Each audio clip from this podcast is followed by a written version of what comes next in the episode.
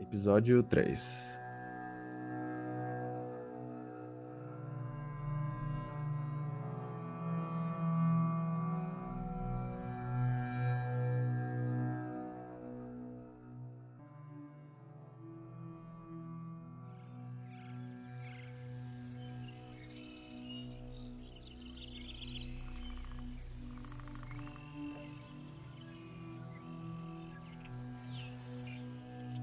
Muitas curiosidades estavam surgindo. Eram todas criaturas que surpreendiam e a enchiam de espanto.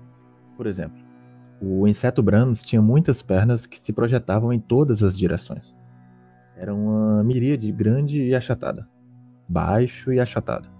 Estava coberto por um pelo uniforme. O inseto Brand gostava de andar sozinho e imediatamente se afastou de vista, preocupado em iludir o animal Wagner, esse então surgiram alguns momentos antes. Wagner era grande e tinha muitas cores profundas. Ele parecia estar com o humor de mil demônios, e a doutora Dédalo estava um pouco assustada, como estava também Bar, o Bug. Eram animais redondos, um grande número deles, obtidos através do processamento dos 48 prelúdios e fugas. Havia também um pássaro Stravinsky, composto de fragmentos curiosos e muitos outros a doutora Dédalo os soltou para que eles pudessem se aproximar da floresta. E para lá eles foram, pulando e rolando. Ela estava feliz, de fato. Porém, uma estranha sensação de fracasso tomou conta dela.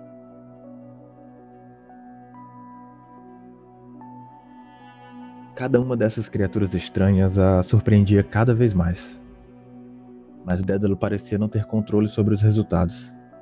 Tudo isso estava fora do seu domínio sujeito a alguma lei estranha e invisível que havia subitamente dominado a situação. E isso a preocupava bastante. As criaturas sofreram mutações como resultado da ação de uma estranha força que a doutora Dédalo não podia ver nem entender. E isso foi muito assustador. Dédalo então parou de falar. Dias depois das suas experimentações, ela recebeu a visita de um amigo próximo, Ícaro, de quem não tinha notícias há muito tempo, mas em quem confiava o suficiente para contar-lhe a sua façanha.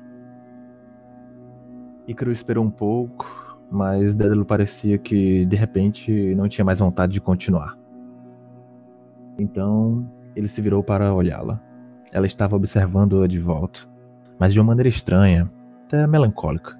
Eu realmente não sei mais. Não volto há muito tempo. Tenho até medo de ver o que está acontecendo na floresta.